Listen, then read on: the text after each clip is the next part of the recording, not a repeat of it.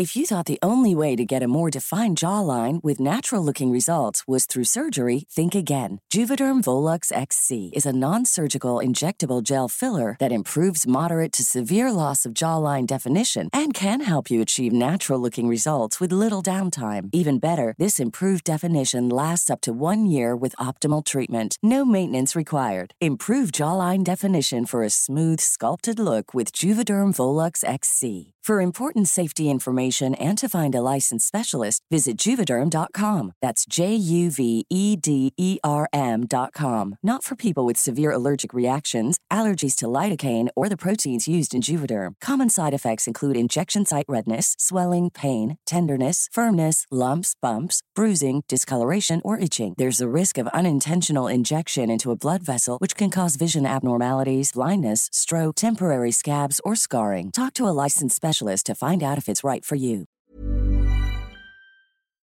Hoy te vamos a contar la identidad de la rosa del principito, la rosa que inspiró esa historia que ha emocionado a millones de personas, el libro no religioso más vendido de la historia. Acompáñanos a conocer quién fue Consuelo Sunsin, quién fue esa mujer que emocionó y que enamoró al autor del Principito. Acompáñanos en esta plática con Abigail Sunsin, sobrina de la Rosa del Principito. Venga. Este es el podcast de Hoy. Platicamos de todo lo que nos hace crecer. Todo lo que nos hace crecer. Este es el podcast de Hoy. Todo lo que nos hace crecer. Bienvenido y bienvenida al podcast de Hoy Supe. Un podcast para crecer. Aquí te platicamos historias, eventos y personajes que le han dado forma al mundo tal como lo conocemos. Aprendemos de la historia para imaginar y forjar el rumbo de nuestros días, para crecer como individuos y como sociedad. Porque solo si compartimos lo que aprendemos entre todos, lo vamos a lograr. Por eso nos apasiona el arte y nos apasiona la cultura. Por eso hablamos de historia y de muchas historias, porque al final del día esto se trata de personas como tú y como yo, los que queremos y vamos a ser mejores, los que también vamos a invitar a otros. Acompáñanos pues en este podcast de Hoy Supe donde aprenderemos de todo lo que nos hace crecer. Que nos hace crecer. Este es el podcast de. Todo lo que nos hace crecer. Leemos, me, me quedé con dos frases o dos fragmentos del Principito, que es un libro que a todos nos ha tocado el corazón, pero puede que haya millones de rosas en todo el mundo, pero tú eres mi única y exclusiva rosa. Y luego leemos fragmentos, uno ve claramente solo con el corazón, lo esencial es invisible a los ojos, le está contando el principito al zorro, contándole la historia de su rosa, es el tiempo que pasas con tu rosa lo que hace que tu rosa sea tan importante.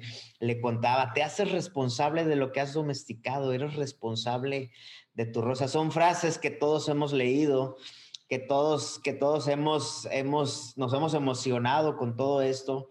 Y hoy te agradecemos, estamos Nilce y yo, en nombre de toda esta comunidad de hoy supe agradeciendo por todo esto que nos vas a contar. Nos vas a contar Abigail Sunsin, nos vas a contar de tu, de tu tía abuela, tu madrina, Consuelo Sunsin, la rosa del principito. La rosa del principito y agradezco a todos ustedes de hoy supe eh, el haberme invitado para saber de ella, ¿verdad? Y es cierto, esas frases que tú dices eh, son inspiradas en la rosa, en la mujer que cautivó de una manera tan grande a Antoine de Saint-Exupéry. Si ella se había casado con Enrique Gómez Carrillo y fue por Enrique Gómez Carrillo que conoció a, a esos grandes intelectuales y pintores porque eran amigos de él. Y eh, duró un año ese matrimonio y a los dos años eh, Argentina estaba preparando eh, un homenaje que le iban a dar a Enrique Gómez Carrillo, porque aunque él era guatemalteco, porque era guatemalteco, se nacionalizó argentino. y fue un cónsul de Argentina en Francia. Así fue como conoció a, Enrique Gómez Carrillo, Consuelo. Pero lo raro fue que a los dos años el, presidente de Argentina, para dar el homenaje de su esposo, la invita a Argentina y fue donde conoció a Antoine de Saint-Exupéry, el autor del Principito. Ese encuentro fue fabuloso. No sé si ustedes ya lo conocen, ese encuentro. ¿Ah? Hemos leído un poco, hemos leído bastante, pero nos gustaría que nos contaras. Y, antes de, entrar, ahora sí, a que nos describas a esta mujer impresionante, la verdad es que a mí me impactó mucho leer sobre ella. Eh, eh, es impresionante. Ahorita Sam decía las frases que, que a todos nos han inspirado, pero cuando lees sobre la relación que tenían ellos dos y las cartas que había, entonces si encuentras un sentido a todas estas, a todas estas frases, ¿no? Un libro que ha, es el más vendido después de la Biblia, después del Corán y que se ha traducido a todos los idiomas y que muchos hemos... Dicen que a 450 idiomas, imagínense. Así es, wow. Increíble. Y 200 millones de ejemplares vendidos alrededor de todo el mundo. Ah, exacto. Oye, ahorita decías, es una mujer, es una mujer, lo comentaba, es una mujer adelantada a su época y nos comentabas de sus orígenes, ¿no? Que nació en un pueblito, estamos hablando de 1900, cuando en Latinoamérica la mujer, ahorita pues eh, ya estamos más liberadas, por así decirlo, pero en esa época era otra cosa, no me quiero imaginar el hecho de que ella tomara eh, la decisión. de irse, ¿no? A, una edad muy corta. Cuéntanos sobre eso. Va, mira, ella eh, tenía 17 años cuando salió de maestra de la normal de señoritas. Entonces se graduó con honores. Y eh, se le ocurre, imagínate a una niña de 17 años. Ella le escribe una carta al presidente de la República de aquella época, Alfonso Quiñones Molina, pidiéndole una beca para estudiar inglés en San Francisco de California. Por supuesto, el presidente quedó asombrado de la audacia de esta jovencita y decidió investigar eh, cómo iban los estudios, descubrió que era una de las mejores alumnas y decidió otorgarle la beca. Pero fue ella que empezó a mover las cosas para que eso sucediera.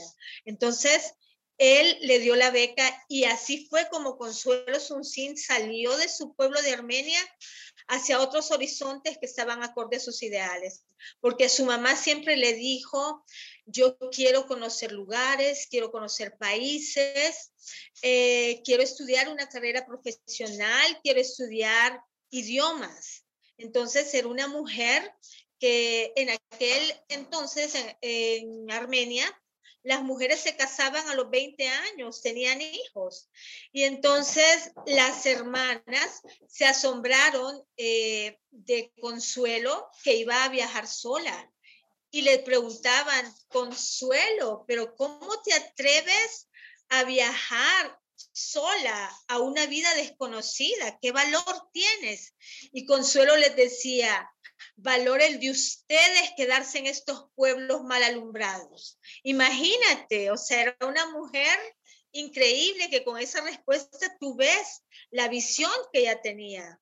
Entonces, era una mujer adelantada a su época que luchaba por lo que quería y lo lograba. Oye, y en esa sí. No, es que en esa travesía leí que ella todavía llegando a San Francisco se atrevió a hacer una parada porque quería conocer ah, a un actor, ¿o no? Sí, ah, bien sabes, sí. Cuando iba ella para San Francisco de California, decidió hacer una parada en Los Ángeles, única y exclusivamente para conocer a Rodolfo Valentino. O sea, Rodolfo Valentino en aquel tiempo era uno de los más grandes actores eh, tenía millones de admiradoras, era muy aplaudido, muy querido, muy admirado. Y entonces ella se fue a un hotel y preguntó dónde hacía las presentaciones el señor Rodolfo Valentino. Entonces le dijeron que iban a estar en un teatro, ¿verdad? Y ella, ni corta ni perezosa, se empezó a acicalar, a, ponerse bella. Y ya en el lugar le escribe una nota a Rodolfo Valentino diciéndole, aquí se encuentra una muchacha del trópico muy admiradora suya que desea bailar un tango con usted. Entonces, por supuesto, Valentino se admiró igual de la nota y la llamó a bailar. Así que ese día Consuelo bailó un tango con Rodolfo Valentino, su ídolo, a quien admiraba muchísimo. Y después de eso, pues ella siguió a su destino, que era San Francisco de California, donde las monjas ursulinas. Pero realmente es una mujer fantástica, increíble, o sea, con un ímpetu muy particular, que es un ímpetu que deberíamos de tener todos nosotros. Oye, Abigail, y bueno, se ve que hay historias para regalar de tu tía, Consuelo Sunsin, pero Abigail Sunsin, para que nos escucha, ¿Dónde estás? Porque parece que estamos en una misma casa por esta plática, por esta amistad que nos estás ofreciendo, pero cuéntanos, estás en El Salvador, cuéntanos de los libros que has escrito para que quien nos escucha pueda entender de dónde viene la opinión, de dónde vienen las historias, del corazón que nos está relatando todo esto tan padre. Bueno, este, mi Consuelo Sunsin es mi tía abuela, y tuve la dicha de que mi madre y mi abuela me contaran muchas anécdotas de ella. Fue así como yo conocí la vida de Consuelo Sunsin. Y cuando estaba creciendo, estoy hablando del 2002, eh, me empecé a acordar de todas las historias de Consuelo, eh, de todo lo que mi abuela y mi mamá me contaban de ella. Y yo dije, bueno, es una mujer eh, particular, con una vida increíble que vale la pena darla a conocer, porque como te digo, para mí es una mujer que sabe lo que quiere, sabe a dónde va y nos da un ejemplo, nos da una inspiración para que cada uno de nosotros eh, busque su destino y se atreva a hacer las cosas. Lo importante es que se atreva y ella me inspiró. Bueno, realmente, no sé si yo te conté la vez pasada que en el 2002 estaba pensando ya hacer un libro, pero todavía no me atreví a hacerlo porque nunca estudié literatura, sí estudié comunicaciones y de hecho salí de comunicaciones de la Universidad Doctor José Matías Delgado, pero eh, todavía no me atreví a hacer el libro. Fue una noche que yo ya estaba eh, acostándome, preparándome para dormir y me acuerdo de la fecha porque me impactó. Ya van a ver, esto es, bueno, es una primicia para ustedes. Me impactó tanto, me impactó tanto que yo me acuerdo que fue el 10 de abril del 2002. Y cuando ya me estaba durmiendo, he sentido, les juro que he sentido la presencia de Consuelo a la par de mi cama. Como que si ella llegó y me dijo, bueno, Abigail, ya estás pensando en escribir, hazlo. Miren, me dio un impulso tan tremendo que había un señor que se llamaba el doctor Francisco Mena Guerrero.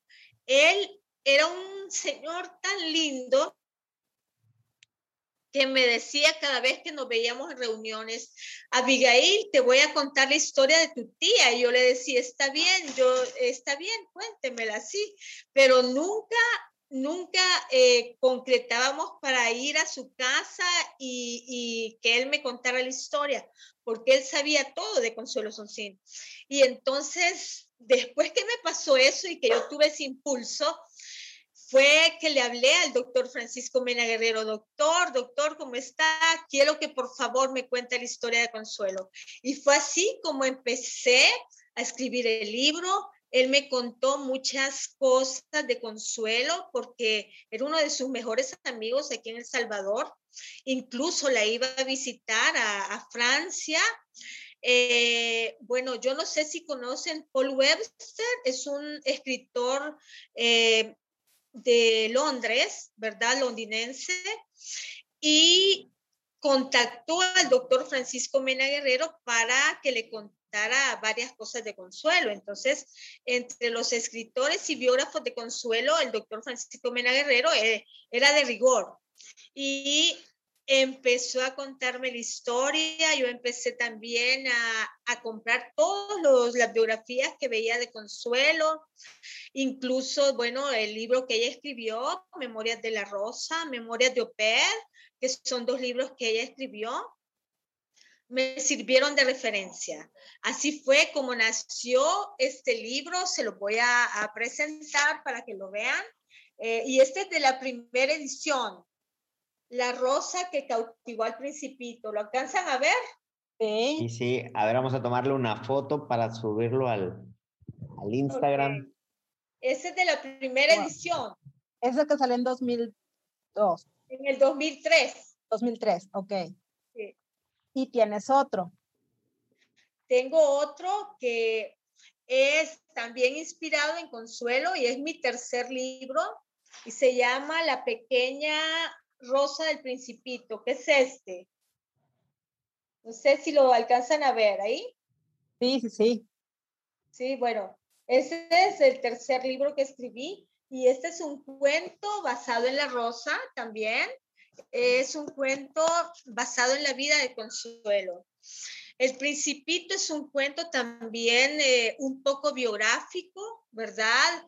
Eh, los análisis de la rosa han llegado a, ver que realmente eh, la vida del Principito y la Rosa es un reflejo directo de la relación de San Exupéry con su esposa. Entonces, es muy interesante, por lo mismo, el cuento que escribí de la pequeña Rosa del Principito es un reflejo de la vida de Consuelo y es un reflejo de la vida de Antoine de Saint-Exupéry con ella. Así. Wow. Oye, oye, Miguel, y ahora ya eh, yéndonos a la vida de Consuelo. Eh, digo, sin duda tenía grandes cualidades, ¿no? ¿Tú qué, cómo la veías? ¿Qué, ¿Qué aspectos veías en ella que la hacen impulsarse? Eh, claro, o sea, eh, las cualidades me dices que casi no te oí. Sí, sí, las cualidades, ¿qué, qué, cualidades tenía ella? Eh, veo que luchaba por lo que quería. Eso, e, era una mujer, para mí era una mujer decidida que luchaba por todo lo que quería y lo alcanzaba. El hecho de que a los 17 años haya escrito una carta al presidente de la República te dice mucho de eso. La doctora Gladys de Mena Guerrero, que era la esposa del doctor Francisco Mena Guerrero, me dijo, este, espérame, me dijo de qué consuelo le había dicho, perdón por la interrupción, ya voy a decirle a mis hijos que... Ah, no, no, tranquilo, estamos en una plática en casa, estamos en casa. Exacto. Sí, sí, sí. Este, mira, la doctora me dijo que eh, Consuelo le había dicho que cuando se le presenta la oportunidad a uno, hay que hacer las cosas, porque si no, esa oportunidad se te puede perder. Entonces, eh, Consuelo era muy decidida, muy aguerrida. Eh, recuerda que eh, tuvo que luchar en un país muy machista, aún todavía es machista, pero ella tenía otra visión, pensaba otro futuro para sí misma. Y fue una mujer, como te dije, adelantada a su época por todas esas cualidades. Era una mujer también muy femenina. Le gustaba acicalarse, le gustaba vestirse, le gustaba pintarse, así como Sanechuperi cuenta. Ella ponía en orden los pétalos uno por uno y entonces cuando nació le dijo, ya ves, soy más bella, nací antes que el sol. Entonces, ahí dijo el principito, sentí que, que era, o sea, era muy coqueta, ¿verdad? Entonces, eh, Sanetsuperi se enamoró de esa mujer, ¿verdad? Muy, muy diferente a todas las mujeres que había conocido. Lo mismo que dijo el principito. Eh, era muy diferente la rosa a todas las rosas que habían en mi planeta. Y así fue que Sanetsuperi se enamoró tanto de ella. Oye, pero ella, aparte de esto, o sea, también tenía ella su, su carrera, ¿no? O sea, era escritora, ah. hay, hay, cuentos de ella. Por supuesto, por supuesto. Era una mujer, vaya, escribió sus libros, también se dedicó a la escultura. Ella empezó a, en México, eh, estudió la carrera de, empezó con la de abogado, ¿verdad? Eh, la abogacía, la carrera, pero ella no lo terminó porque se cambió a periodismo. Eh, ahí fue donde conoció a José Vasconcelos. No sé si ustedes conocen a José Vasconcelos, el gran maestro de América, el, bueno, le decían Pitágoras. Y Consuelo tuvo una relación muy estrecha con Vasconcelos, tanto que Vasconcelos le decía la Shehetzerada tropical por la, por la manera en que ella contaba la vida, que ella no sabía, él decía que no sabía dónde empezaba la realidad y dónde empezaba la fantasía, o sea, no sabía distinguir la realidad de la fantasía, pero hacía unas, unos relatos tan bellos que le decía Michelle Cerada, como la del cuento de las mil y una noches.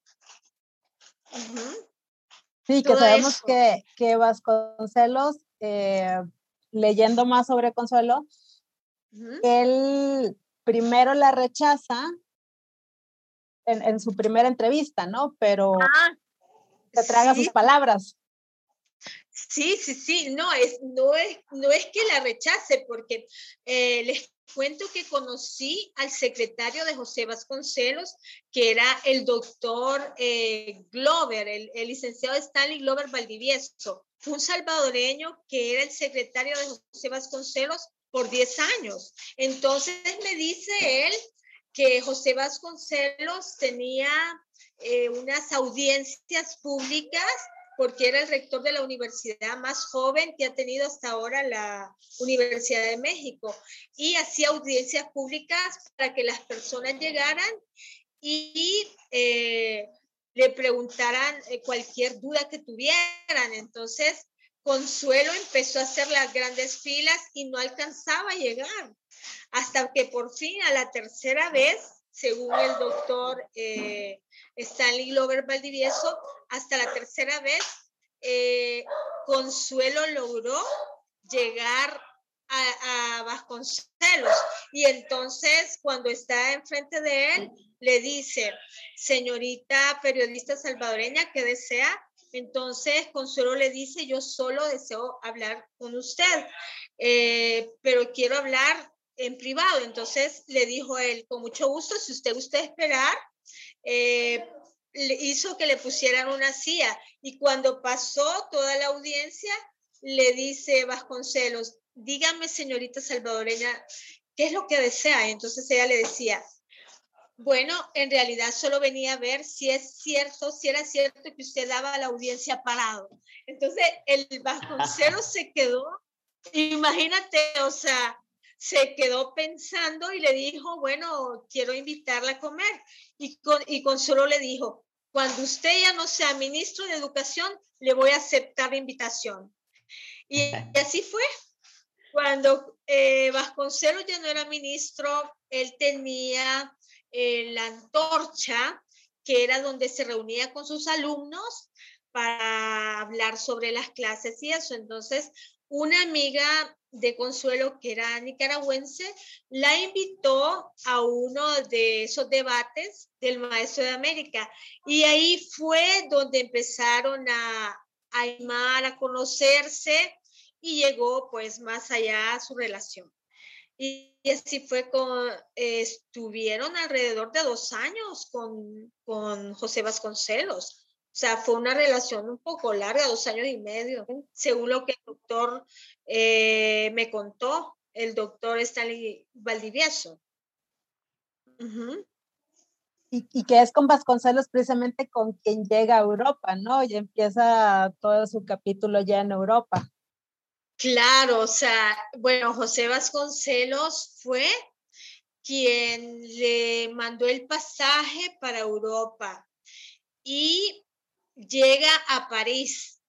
Cuenta, eh, cuenta el doctor Francisco Mena Guerrero que cuando estaba en el Grand Le Beaufort, que era uno de los restaurantes franceses eh, más eh, elegantes de París, se encuentra con el otro ministro de México y invitan a Consuelo a comer. Y cuando estaban ahí, Consuelo les dice, ya van a ver que antes de nueve meses yo voy a hablar francés y voy a estar en medio de, la, de toda esta crema y nata de París.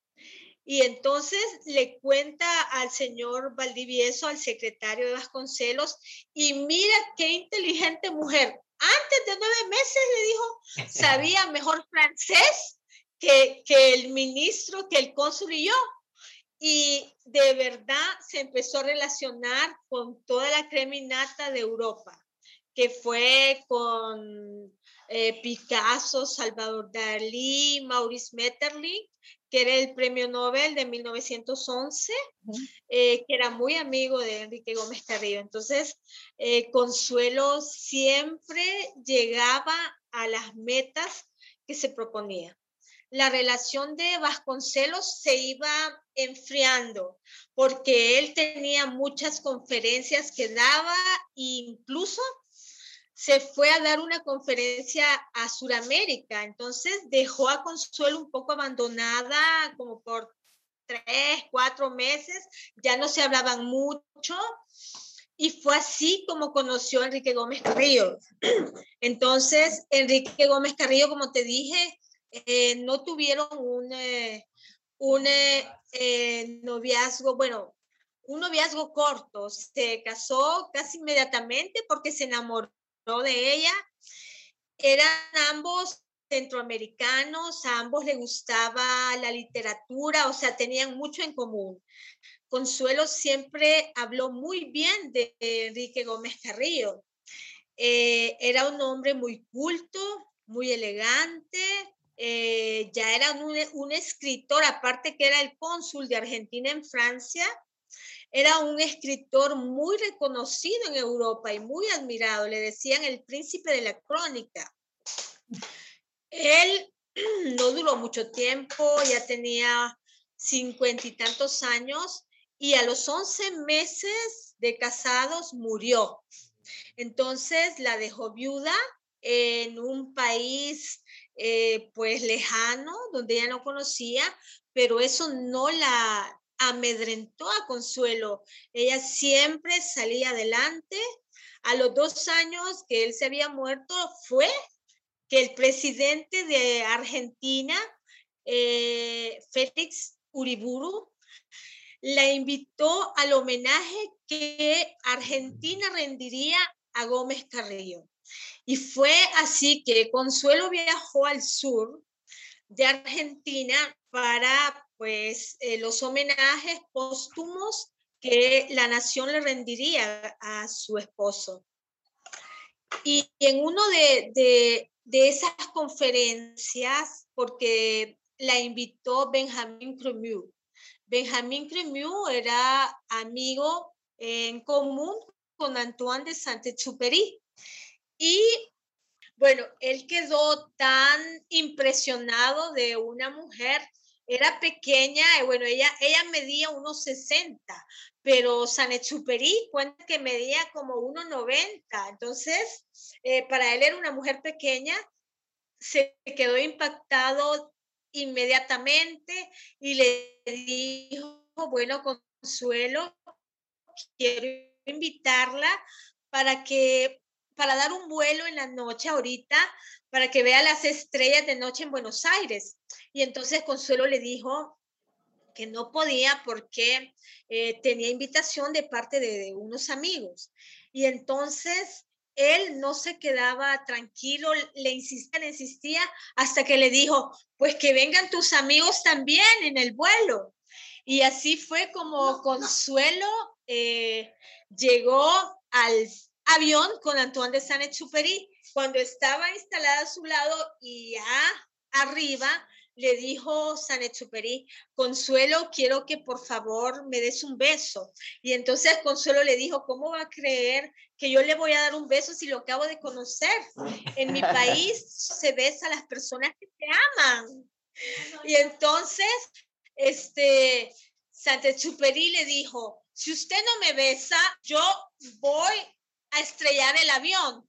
Y entonces le dijo, estrellelo, estrellelo, pero yo no lo voy a besar. Y luego vio que a Techuperi se le rodó una lágrima. Eso le enterneció y le dijo, no es para tanto, no llore, le voy a dar el beso que usted quiere.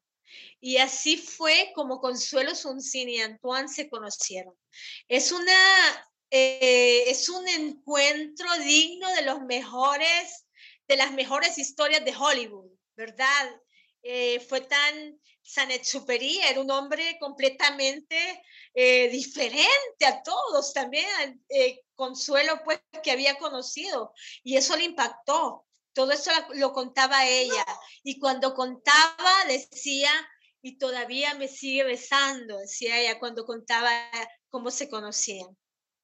Eso lo contaba en mi familia. Cuando Consuelo llegaba a El Salvador, solo llegó en tres ocasiones y se quedó en la casa de mi abuelo, que era eh, su primo hermano. Eh, y ahí era donde mi abuela, mi mamá escuchaban todas estas historias maravillosas de consuelo. Imagínense. O sea, fue, era algo increíble, algo es, fuera de otro mundo. Ah, y ahí nace la relación, Nilce, la relación que le dio forma a la relación del, del principito con la rosa, Nilce. Ahí empieza la influencia de, de ella y todas sus anécdotas. Sí, ahí fue que empieza la influencia de Consuelo. Después de eso, ellos viajaron a Francia, eh, se casaron, la familia de Consuelo, pues no mucho aceptaba a Consuelo, no, perdón, la familia de San Exuperi no mucho aceptaba Consuelo porque las hermanas querían que se casara con una aristócrata. San Exuperi era una familia noble, pero empobrecida del sur de Francia, o sea, no tenían dinero y las hermanas querían eh, una aristócrata que tuviera dinero. Sin embargo, Consuelo era una mujer desconocida de, que venía de un pueblo desconocido y además no era aristócrata. Entonces, eh, sí se la vio un poco difícil con la familia y con algunos amigos de San Exupéry, pero había otras personas a las que ella también les caía muy bien. Una de estas personas era la mamá de San Exupéry, eh, con Consuelo siempre se llevó muy bien, eh, siempre eran muy amigas, incluso cuando Santexuperi desapareció, siempre eh, se reunía con la madre. Oye, y ahí hay una influencia, me llama la atención porque él, em, su relación, veo que empieza él con sus viajes y su vida bohemia y con el paso del tiempo, ¿no? Y eso me recuerda a la frase del, del libro donde le dice, ve todas las, rosas, pero la tuya es única. Es única. Sí, o sea, por eso, por eso te digo, eh, en el principito sale también que el principito se enamoró de esa rosa que era tan diferente a todas las que había conocido en su planeta. Entonces, eh, Consuelo era una mujer muy especial, Cuenta uno de los primeros biógrafos de la biografía de Antoine de Saint-Exupéry que se le notaba la influencia de ella, porque eh, Antoine le decía, Consuelo, cuéntame por favor un poco esa historia. Cuando empezaba Consuelo a, a contar historias para él y para sus amigos, le decía, espera, espera un poquito, por favor, repíteme otra vez la historia. Y así Consuelo contaba mayor auge aún la historia que Nechuperi quería, quería oír de nuevo. Entonces, eh, ella lo hacía escribir a Chuperi y eso era bien importante. Saben que cuando salió vuelo nocturno, Chuperi tuvo problemas con, con sus camaradas porque eh, los pilotos se sentían un poco traicionados de que Chuperi contara las historias de todos los pilotos. Y pues me parece absurdo que haya sido así, sin embargo pasó según varios biógrafos en los que yo eh, leí la historia de Santa Chuperi, y él quedó tan triste que dejó de escribir durante como ocho años, hasta que Consuelo le dijo, eh, Santa Chuperi, Antoine, tú tienes que escribir, tú tienes que darle un mensaje a los hombres, nada debe detenerte, ni siquiera yo. Imagínate las frases que le decía Consuelo a Santa Chuperi. Y dicen que ella le, le ponía bombones porque Superi le encantaban los bombones y le decía, le ponía ahí para que escribiera las páginas y Superi empezó a escribir de nuevo y fue gracias a la, al apoyo de Consuelo, a, que le decía, tienes que darle un mensaje a los hombres. Y así Sanet Superi volvió a escribir. Entonces, es una historia muy linda que, que recuerda también la influencia de Consuelo en San Exupéry. Por eso aquí en El Salvador, el liceo francés se llama Antoine y Consuelo de Saint Exupéry, en honor a la pareja, en honor a la influencia que Consuelo tenía en su esposo. Oye, que incluso, Ah, que incluso incluye elementos del Salvador en, el Principito, ¿no? Haciendo referencia al país. Al país, bueno, el, el, los tres volcanes, ¿no? Principito, los tres volcanes están representando los dos encendidos y uno apagado. El encendido es el Izalco, que es exactamente eh, conífero. Incluso cuando Santexupéry, cuando estaba Consuelo, era, tenía una fumarola, así como Santexupéry la, la pinta.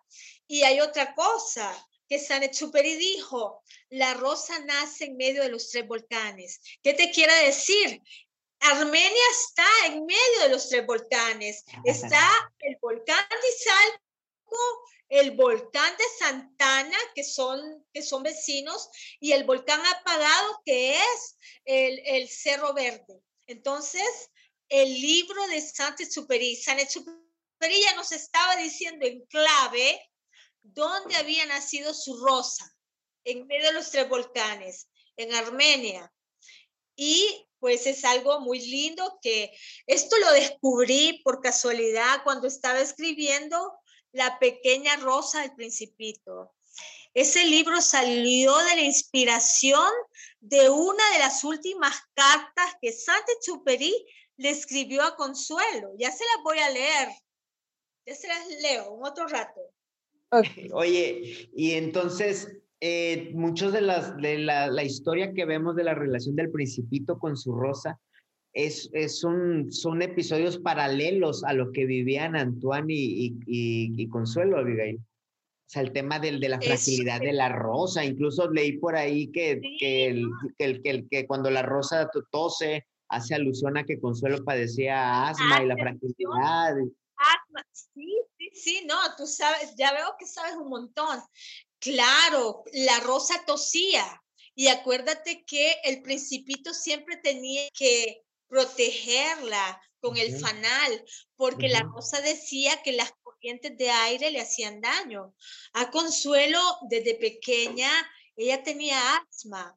Por eso también imagínate una mujer una niña con asma, el, asma no le impedía llegar hasta donde quería. Y la rosa tosía haciendo alusión al asma que Consuelo tenía.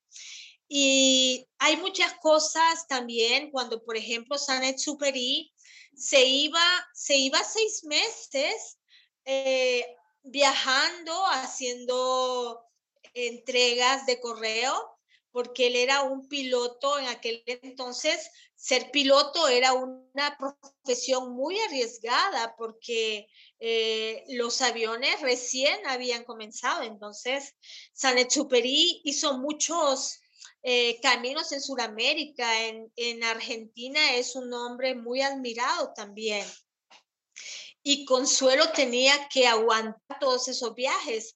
A veces él se iba seis meses y bueno, le escribía y todo. El principito está eh, por medio de sus planetas, está demostrando todos estos viajes que Sanetsuperi hacía y que la rosa pues se quedó en su planeta esperando. Consuelo siempre esperaba Sanetsuperi, siempre eh, estaba esperando sus cartas con ansiedad para leerlas. Y cuando venían, digamos, los compañeros de Sanetsuperi, siempre estaba pendiente porque Sanetsuperi tuvo incluso muchos, eh, muchos accidentes. Y Consuelo eh, en uno de ellos que creyeron que estaba muerto, y se lo llevan medio muerto al, al, al, hotel donde estaba. Y ella dice que estaba tan afligida que le puso hasta acetona de, de uñas para revivirlo. Y Sanetsuperi pues revivió y le decía, ay, consuelo, le decía, cuando yo estaba en el mar, que yo pensé que me iba a morir, solo pensaba en ti porque, porque te ibas a quedar sola. O sea, siempre pensaba en su rosa, así como el principito cuando, cuando le dijo a, al piloto, eh, yo estoy pensando siempre en mi rosa que está muy sola. Entonces, todo eso te va enseñando que la rosa es consuelo en realidad, ¿verdad? Oye, y tristemente... Son increíbles. Tristemente, por mucho tiempo, la familia o incluso el pueblo francés negó la existencia de Consuelo. ¿qué, qué, fue, que, sí, ¿qué, qué, fue lo que, que los llevó a esto? Oye, me llama la atención que eh, la familia creo que pues no la quería, ¿no? Por toda esta situación de venir de un país lejano, de la... Sé que eran antisemitas y que incluso ellos decían que era peor que casarse con una judía. Eh, para ellos, para ellos así era, porque realmente era un país completamente desconocido, como les conté, eh, no la conocían y además era una, eh, pues no era aristócrata. ¿Cómo se dice a las personas que no son aristócratas? Tienen un nombre. Que no eran de sangre azul, que no eran de sangre azul, decimos en México. que no eran de sangre azul. Entonces, las, las hermanas de verdad eso, sí me lo contaron. Las hermanas querían a Nelly de Bow porque Nelly de Bow era aristócrata, ¿verdad? Imagínense, o sea, era una aristócrata y además tenía mucho dinero, pero eh, Consuelo, Superi estaba enamorado de Consuelo porque sus hermanas siempre le decían que se divorciara de ella y Sanechuperi tuvo la oportunidad de hacerlo, sin embargo, jamás lo hizo. Hay una anécdota que cuentan que Consuelo estaba tan molesta porque Sanechuperi ya tenía seis meses de haberse ido y no le escribía, no le, no, no se comunicaba con ella. Entonces conoció a un amigo y el amigo le dijo que se divorciara y que se casara con él. Entonces Consuelo le escribe a Sanechuperi y le dice, bueno, Sanechuperi, he conocido a una persona que me quiere, que me valora. Me voy a divorciar de ti, eh, quiero que me des el divorcio. Al día siguiente, Sanechuperi, ¡pum!, en la casa, porque le dijo, eh, quiero conocer quién es ese hombre. Y entonces era tan exagerado, tan extraño, que hablan con el hombre y le dice, buenas, ¿cómo está? Como que si él estuviera con consuelo.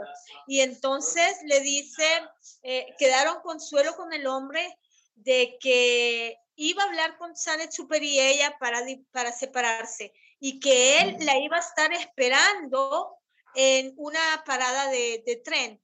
Y si ella no llegaba, era que, que, ya no, que ya no iba a regresar con él. Y Sanetsuperi la volvió a envolver, la volvió a, a convencer que se quedó con Sanetsuperi. O sea, imagínense cómo era la historia de ellos. O sea, algo que para unas personas, digamos, no se podía aceptar, ellos dos lo aceptaban. O sea, era una pareja eh, diferente también o sea, adelantada a su época también. Era, era una pareja que, que se entendían a su manera, pero siempre tenían ese profundo amor el uno por el otro.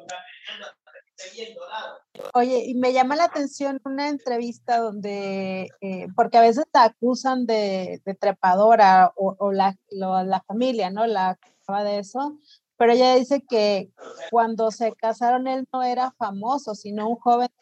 Exactamente, o sea, a Consuelo eh, siempre la acusaron así, pero son personas que no han conocido su historia, no han conocido la manera en que ella era, porque desde pequeña, como te dije y como les conté, ella escribió una carta o sea, ella luchaba por lo que quería y ella siempre llegaba hasta donde quería. Las personas que la acusan, porque decían, muchas personas la acusaron de que ella solo por su falda llegó arriba, pero no es así. Era una mujer muy inteligente, era una mujer que también este, había estudiado una carrera periodismo en México. Era una mujer que sabía muchos idiomas, sabía inglés, eh, sabía francés, eh, bueno, el español, italiano. Entonces, era una mujer muy culta, muy preparada, que todas las personas no conocen todas estas cosas, tampoco conocen que escribió dos libros tampoco conocen que fue una pintora y que escultora, ¿verdad? Entonces era una mujer polifacética que sabía lo que hacía, ella era una mujer que seguía sus sueños y, y, los, y los lograba. Entonces, nadie puede decir que Consuelo era una trepadora, porque en realidad no lo fue su personalidad, su eh, manera de ser, era lo que enamoraba a todas las personas y lo que hacía que ella llegara a sus metas. Así es. Abigail, y, y ya eh, hace poco compartías algo, ¿no? De que, de que esa rencilla de entre la familia del, del, del autor francés y Consuelo como que va a llegar a su fin, ¿no? Sí, mira qué cosas, porque, bueno, en el 2003, desde que yo escribí el libro, yo dije que me parecía algo absurdo de que la familia de Saint-Exupéry estuviera siempre poniéndola por los suelos y enalteciendo a Saint-Exupéry por una parte de ellos, por otra parte, eh, el señor José Martínez Fructuoso, que era el mayordomo de Consuelo y quien fue el heredero universal, eh, también hablaba mal de Sanet Superi y lo ponía por los suelos y enaltecía Consuelo. cuando ellos siempre fueron una pareja, que se amaron, que se entendieron y que siempre al final seguían juntos. Entonces ellos así se amaban, así se entendían. Era un, un amor que para nosotros puede ser eh, inexplicable, pero para ellos era, era puro, era profundo y así se amaban. Entonces, ¿quiénes somos nosotros para juzgarlos? Hasta hace poco salió la noticia, y me alegro, de que eh, se, unieron los Daguet, que son los sobrinos nietos de Antoine de Saint-Exupéry, con Martínez Francioli Martínez, que es la viuda de del señor José Martínez Fructuoso. Juntos están haciendo el libro eh, que habla de todas las cartas que se mandaba San Exupéry y Consuelo. Entonces, me alegro que sea así y qué bien, porque esas cartas pues se van a dar a conocer. Ahí se van a, fijar que el amor de San Exupéry de Consuelo era genuino, ¿verdad? Era, era, era puro, era, era sincero. Así que va a ser interesante porque el principito, digamos, es el hijo que tuvieron Consuelo y Antoine, entonces leer ese libro a la par de las cartas es como padre. Y... O sea, eh, precisamente yo eh, pongo en, un capítulo del libro de la rosa que cautivó al principito, eh, que el principito era el único hijo de la pareja. Yo pienso que el principito nació de la pasión de San Exupéry de Consuelo. Sin Consuelo, el principito no hubiera visto la luz en la tierra. Y te voy a explicar por qué. Consuelo pasó un año en Oper. Oper era un país, bueno, era, perdón, era un pueblo francés del sur de Francia, era un pueblo cátaro del sur de Francia, donde ella tuvo vivencias espirituales increíbles que le cambiaron su manera de ver las cosas. Ese año, Consuelo se reunió con muchas personas que eran arquitectos y artistas que querían recuperar la ciudad en ruinas y reconstruirla. En esa ciudad, eh, cada persona ponía un grano de arena para un bien común, porque recordemos que estaba la Segunda Guerra Mundial, donde se pasaba hambre, se pasaba, bueno, habían muchos familiares que estaban muertos, muchos amigos desaparecidos, y en ese pueblo de Obed, Consuelo eh, valoró mucho la amistad, la, la amistad era muy valorada porque se cimentó de una manera tan grande que los amigos siempre buscaban refugio y siempre luchaban eh, por el bien común. Unos, por ejemplo, hacían las hortalizas, otras personas, las mujeres, eh, las cocinaban, eh, daban clases para que ellos pudieran costearse también pues la vida arriba en, en, en OPED. Y Así fue, muchos de los valores que Consuelo tuvo en OPED se ven reflejados en el principito. La amistad es uno de ellos y todos los valores que enseña el principito eh, se ven reflejados. O sea, la, la, vivencia de Consuelo se ve reflejada ahí, porque cuentan que cuando Consuelo vio a San Exupéry después de un año de no verlo, cuando estaba San Exuperi estaba en Nueva York y se comunicó con ella que la iba a ir a traer y cuando tenían un año de no verlo, cuenta un amigo de San Exuperi que lo acompañó a traerlo, que San Exuperi no creía que todos esos relatos que Consuelo le contaba, o sea, para él fue increíble todo lo que Consuelo le contaba de Oper. y esos valores que ella le contó se ven reflejados en el principito. Por eso te digo que sin consuelo tampoco el principito hubiera visto la luz en la tierra, porque eh, ella le transmitió esos valores a Superi, de, que ella pues vivió, de esas vivencias tan lindas que le abrió otra manera de pensar. Era pues lo esencial. Entonces, Sanet Superi lo plasmó perfectamente en el principito.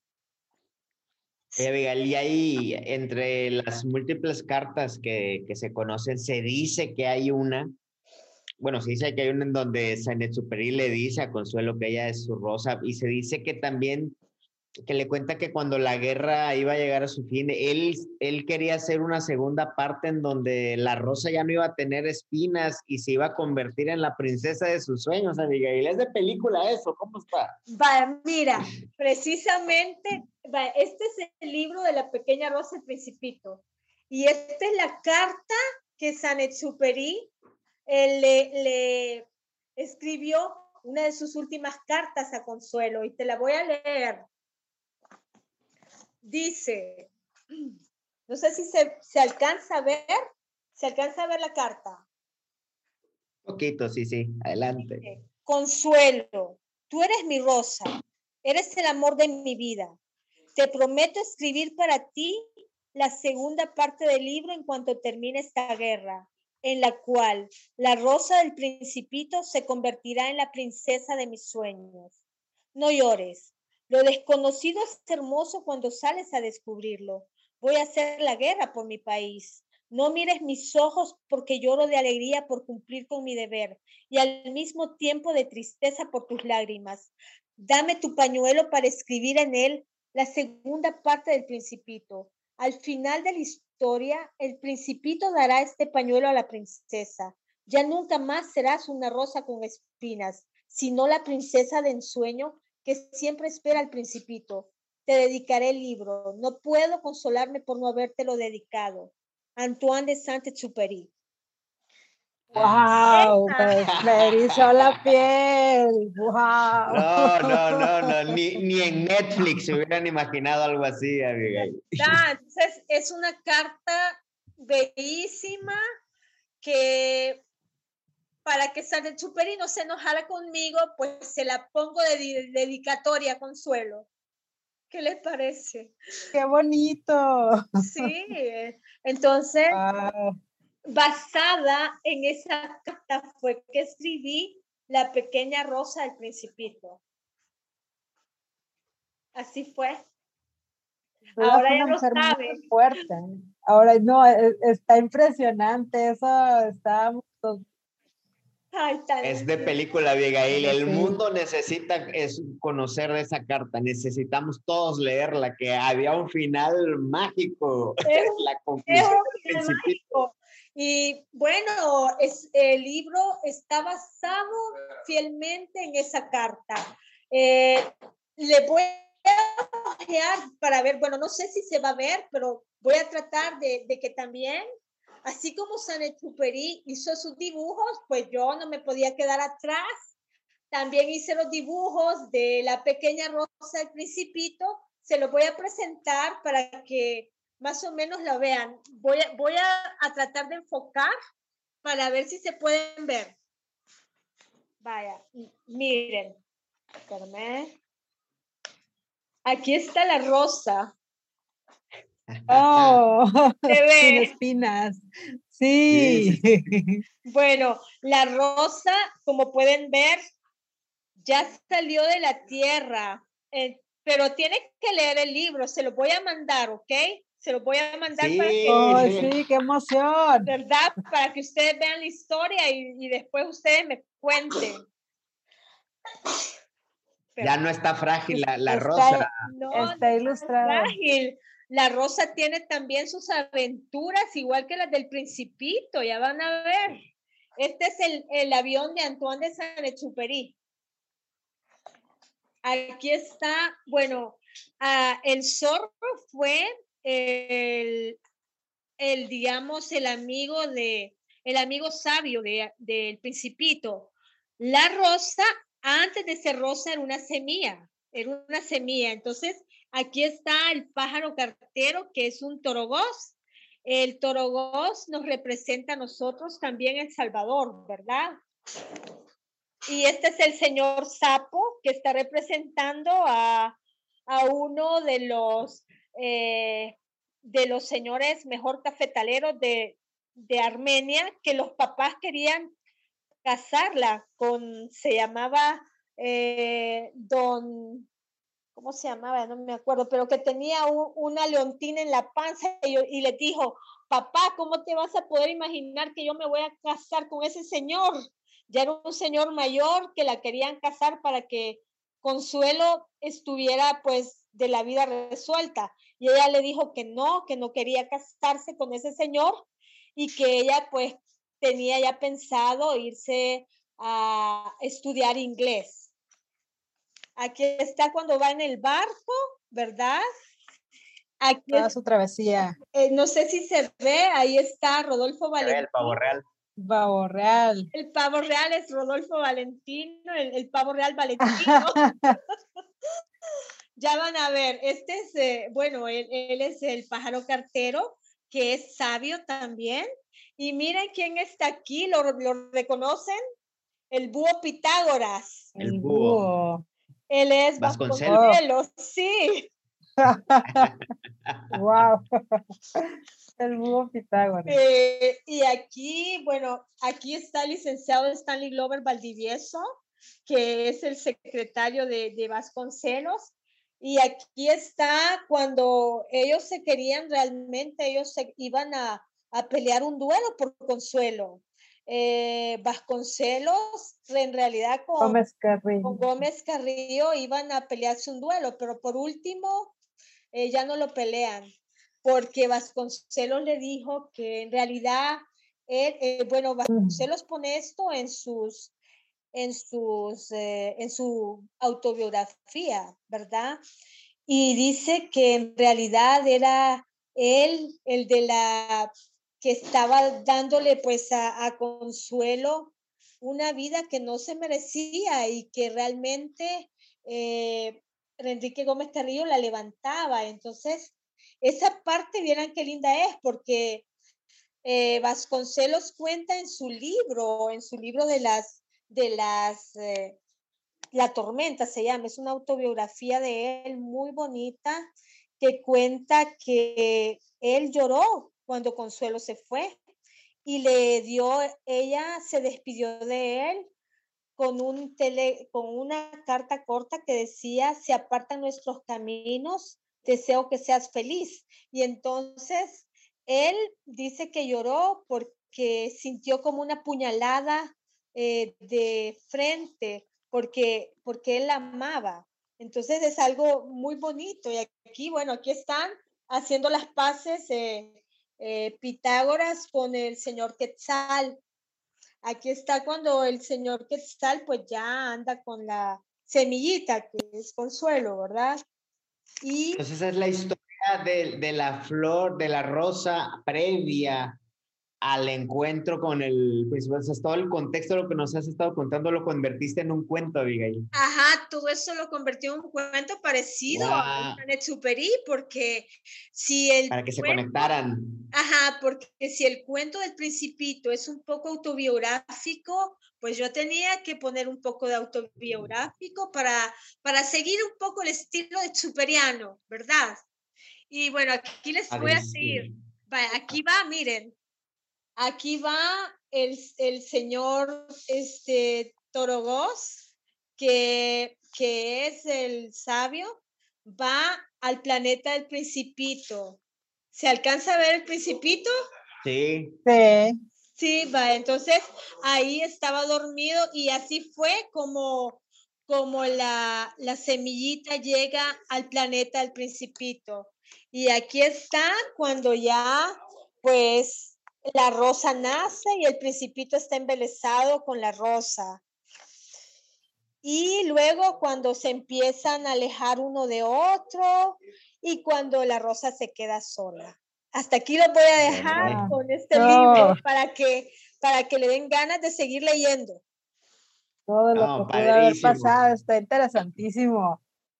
Oye, veo, veo a, Consuelo una mujer muy fuerte, un carácter eh, decidido. Sí. Cosa que en aquellos tiempos, pues la mujer era sumisa y, te vas a casar y vas a tener hijos. Y ella hizo lo que quiso y, y siguió sus sueños.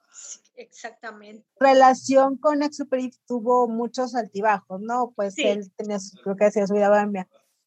¿Qué consideras que fue lo que hizo que, que siguieron, que no se llegaron a divorciar, aunque por lo que me comentas en algún momento sí lo llegó a considerar cuando conoce a, a, su amigo, pero a pesar de todo, seguían juntos. Sí, a pesar de todo, siempre seguían juntos. Eh, San tenía como una necesidad de volver a Consuelo y eso él siempre lo cuenta. Eh, hay una carta que le, que le da André Guide y le dice que gracias a ella él, puede escribir, ¿verdad? Entonces, eh, en las cartas que San Exupéry le escribe a sus amigos, hay muchos testimonios de que para él, o sea, Consuelo era una influencia, era una influencia que necesitaba para poder escribir. Y probablemente me dice también el doctor eh, Francisco Mena Guerrero que San Exupéry al principio se consideraba un mal escritor porque siempre se estaba comparando con Enrique Gómez Carrillo, que ya era un escritor pues renombrado y admirado. Pero Consuelo le dio, eh, le dio esa fuerza que él necesitaba para sacar el, escritor que, en realidad tenía, ¿verdad?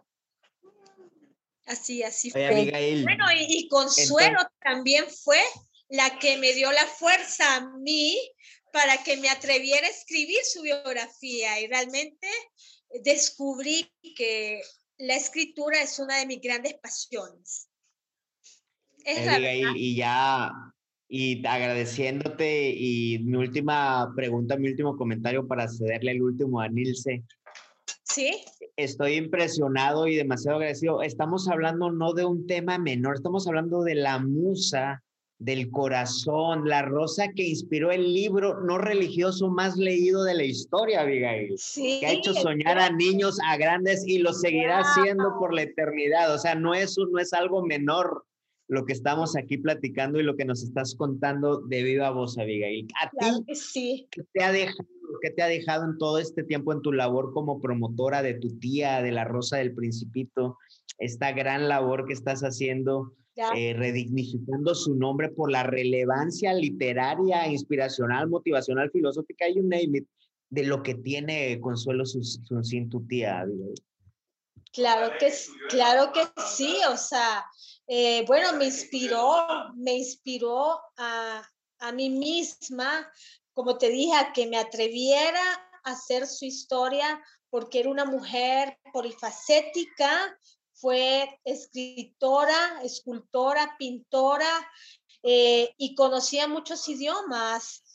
Entonces, eh, esta historia me ha inspirado a mí realmente y me ha inspirado de una manera grande, espectacular, y muchas personas me han escrito que, que los ha inspirado a ellos. Entonces, imagínate que te escriban y te digan, eh, mira, la historia de, de Consuelo me ha inspirado para seguir mis sueños. Entonces, me siento muy feliz cuando eso pasa, me siento muy satisfecha y muy agradecida con Consuelo por, pues, por, por poder contar esta historia. Sí. a mí me gustaría decirles a los que van a estar escuchando todo esto, los que están escuchando, que si ya leyeron el principito, lean más sobre Consuelo, porque su y les va a cambiar la opinión por completo, van a entenderlo mucho más, lo van a ver con otros ojos. De hecho, ahorita que, que nos lees la carta, todavía me cambia muchas cosas de este libro, ¿no? Entonces, no puedes leer el principito sin haber investigado sobre Consuelo. Este, Tenemos... Abigail. Ah, yo los invito a todas las personas que conozcan a la Rosa de Consuelo. Ella era una rosa espectacular, una rosa diferente.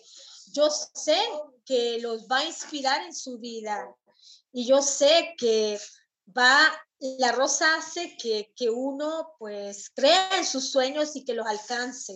Entonces, yo espero también con los libros que las personas se inspiren eh, y que ellos alcancen los sueños que tienen, porque cada una, cada persona tenemos un sueño, es un sueño que nos, que nos mueve, que nos alegra y que quisiéramos hacer. Entonces yo les digo que nos atrevamos a hacerlo, así como la rosa, que lleguemos a nuestras metas, ¿verdad? que ahorita las mujeres estamos viviendo una situación particular con todo esto del el feminismo, la inseguridad, eh, la violencia de las mujeres, el... ¿Cómo crees que viviría ahorita Consuelo esta época y qué les diría Consuelo a las mujeres de hoy en medio de cómo estamos viviendo? mira, yo pienso que, que Consuelo bueno, eh, como es una mujer adelantada a su época, eh, le diría que no importa las circunstancias que estén viviendo, importa que ustedes crean en ustedes mismas, importa que ustedes sigan sus sueños y alcancen su destino. Pienso que ¿Qué eso nos diría? Porque eso fue lo que ella hizo, ¿verdad? Porque ella no le hizo caso a las circunstancias del momento que le estaba tocando vivir, que era un país machista y que podía ser mal vista. Ella no le importaba. Al fin que Samuel todo lo arregla, no te Ella le importaba, pues, sus metas. ¿Qué le importa? Sí, no, o sea, yo pienso que Consuelo nos diría que, que así como le dijo a su amiga, que cuando está la oportunidad, pues hay que aprovecharla y hay que echarle ganas para seguir adelante y alcanzar nuestros sueños, nuestro destino. Y así, eso pienso que nos diría. Y pues yo también pienso lo mismo. Espero que estos libros inspiren a cada uno a llegar a sus metas, porque ese fue eh, mi pensamiento a la hora que yo estaba escribiendo realmente. Padrísimo. Abigail, gracias, gracias por esta, estos minutos de historias, de inspiración, de motivación, de cariño que se transmite, eh, lo, lo contagias y era la intención de esta plática y gracias y esperemos que quien lo escuche lo comparta también con alguien más y que más gente conozca de esta historia y que más niños sigamos siendo felices, no importa nuestra edad, Abigail. Exactamente, así tiene que ser. Gracias a ustedes eh, de hoy supe por haberme invitado. Muchas gracias a ti y a ella por haberme invitado y hacerme esta entrevista tan amena, tan bonita eh, realmente pues no me ha aburrido nada. O sea, ustedes son unos profesionales, los felicito. Somos muy preguntones. somos muy, curiosos. De, verdad que agradecemos muchísimo, valoramos mucho que nos hayas compartido un pedacito de tu tía. E, e, es, es compartirnos ese, pues, de tu familia, básicamente, ¿no? Algo de ti viene con todo esto. Gracias, gracias de verdad, me siento muy contenta y, que en México, saludos a México, eh, patria querida, mi papá le encantaba México, era uno de los de sus países preferidos, y ahí fue la, la luna de miel de mis padres. Wow. Oye, y para los que nos van a yo no lo conozco, así que tengo que ir. Te esperamos por acá con todos tus libros. Aprovechando, ¿cómo podemos conseguir tus libros? ¿Dónde te podemos encontrar? Mira, bueno, por el momento están aquí en El Salvador, pero ya estoy haciendo los trámites para poderlos mandar eh, por correo, ¿verdad? Y pueden visitar las páginas que tengo en Facebook de La Rosa que cautivó al Principito y de la pequeña Rosa del Principito. Perfecto, los vamos a esperar con muchos, con muchos ánimos, con mucha esperanza, Abigail, a ver si podemos buscarte para comprarte unos, eh, nosotros absorber los gastos de envío y todo y que nos los firmaras y regalar uno también a la comunidad, ¿cómo ves? Sí, no, te, te, voy a regalar uno, yo te dije.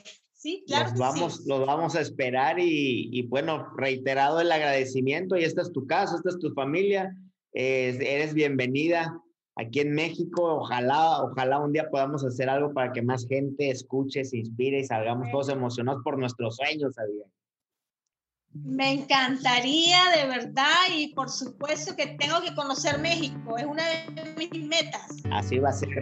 acá te esperamos. Muchísimas gracias, Abigail. ¡Viva México! ¡Viva México! ¡Viva! El Salvador también. El Salvador también. Gracias. Hasta la próxima.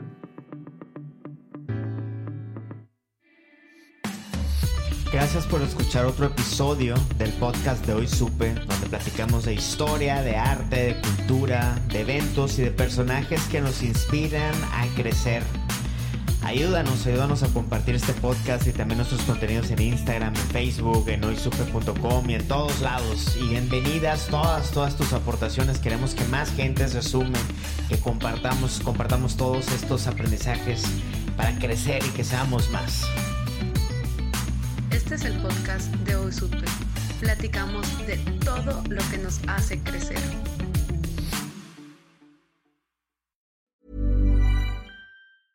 Even when we're on a budget, we still deserve nice things. Quince is a place to scoop up stunning high-end goods for 50 to 80% less than similar brands. They have buttery soft cashmere sweaters starting at $50, luxurious Italian leather bags, and so much more. Plus, Quince only works with factories that use safe, ethical, and responsible manufacturing. Get the high-end goods you'll love without the high price tag with Quince. Go to quince.com/style for free shipping and 365-day returns.